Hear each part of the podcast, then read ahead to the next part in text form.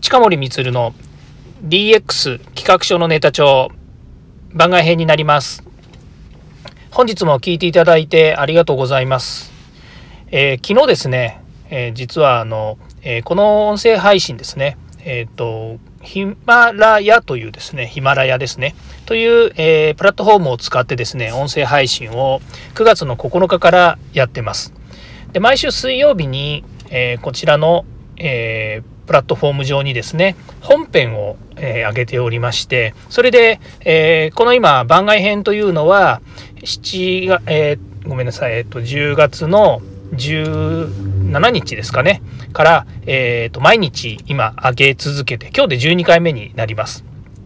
まあ、非常にあの、えー、シンプルなですね、え UI になりますし、しかも、こうやって音声を吹き込んでアップするっていう作業があるわけですけれども、これもですね、非常にあの手間暇そんなにかかるものではありませんので、私が伝えたいことを、えー、皆さんにお伝えするというようなことにですね、特化する、えー、仕組みになってまして、まあ、なんとシンプルでですね、えいいなというふうに思ってるわけですね。で、今日お話ししたいことっていうのはですね、まあいろいろあの、えお伝えしたいことはいっぱいあるんですけけれども、まあ、非常にですねあのこう、えー、こういう、えー、まあ SNS それから、えー、SARS と言われるようなですねアプリケーションのサービスこういったものが普及すると,、えー、と何があのメリットなのかということについてですね少しお話ししたいなというふうに思っています。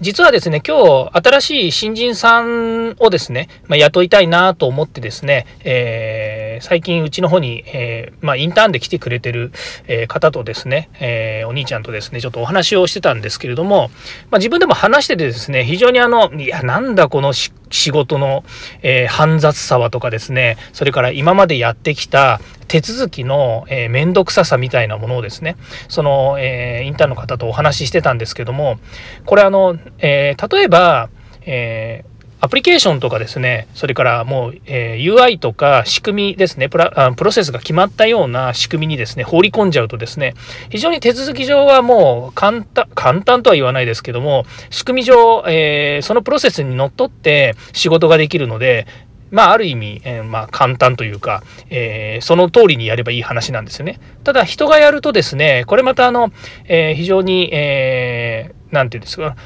人によってやり方が違うとか、まあ、手続きが違うとかっていうこと、それから、まあ、よ例えばエクセルとかですね、こういう表計算ソフトとか使ってると余計な行を入れたりとかですね、コメント入れたりとかですね、まあ様々な高機能な機能を使ってですね、自分のやりやすいように使い始めるわけですね。で、えー、こうなってくるとですね、まあ、引き継ぎとかですね、えー、また、あの、えー、誰かにですね、あの、アウトソースするっていうようなことがですね、なかなか難しいというか、まあ、難しいというよりも、仕事自体は簡単なんですけども、それをまた、え伝えるっていうことがですね、手間暇かかったりするっていうことがあるわけですね。なので、今の世の中、えー、こういう手続き型のものとかっていうのは、割とシンプルな UI とかですね、シンプルな仕組み、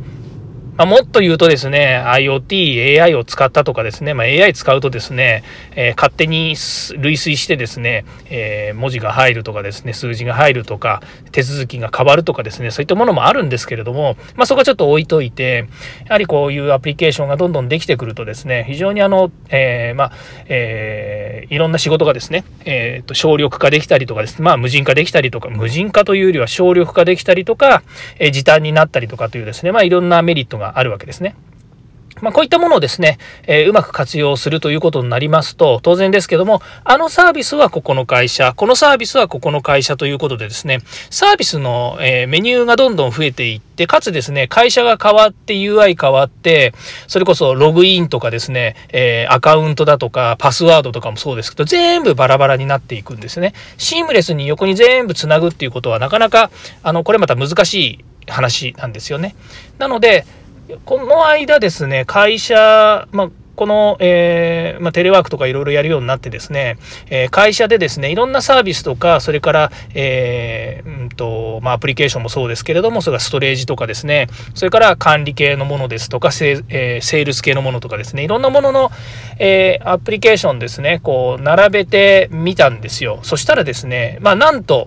え必要なアプリケーションっていうのがですね、20個ぐらいあるわけですよね。まあ、もちろん、淘汰しなきゃいけないわけですね。こんなアプリケーション20個もですね、横に並べて仕事してるわけじゃないですし、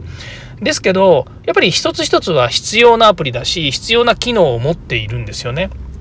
なので、まあこれはもうしょうがないと。で、個人的に使ってる Web のアプリとかっていうのも見るとですね、もう多分50個ぐらいあるんじゃないのかなというふうに思うんですよね。例えば、あの、そうですね。まあ簡単に言うと画像をですね、自負を作る、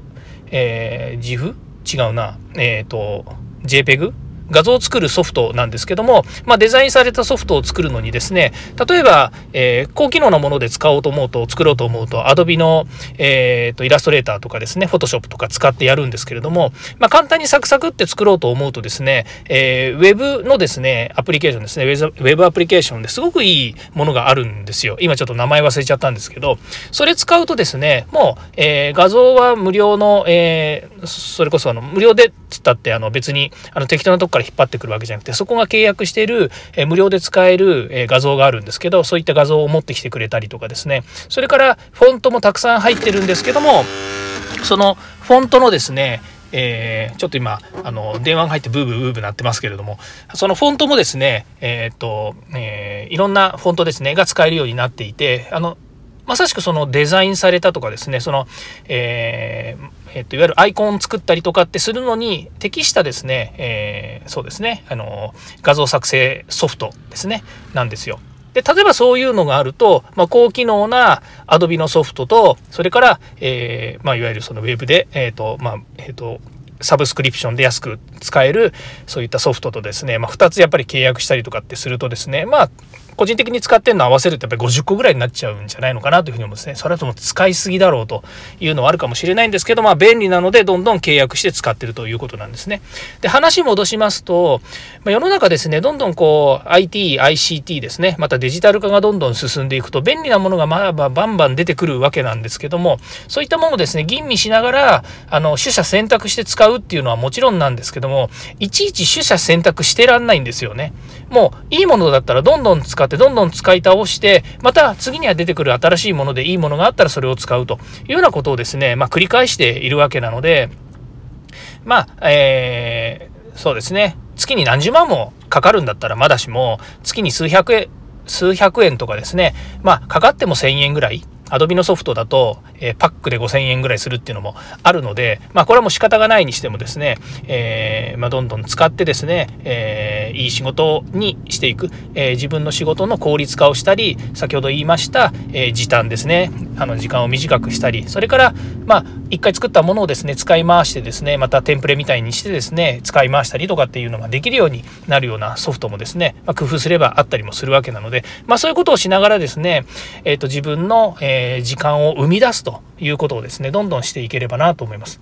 まあ、そういった例えば画像とか作るのなんて人に頼んじゃえばいいじゃんと。アウトソースすればいいじゃんと。自分のお抱えのデザイナーさんいるでしょっていうこともあると思うんですけどもまあそれはそれでですね自分でやりたいっていうですねあの社長の仕事は会社の全部をやれることっていうですね私の名言もありますので、まあ、そういった意味では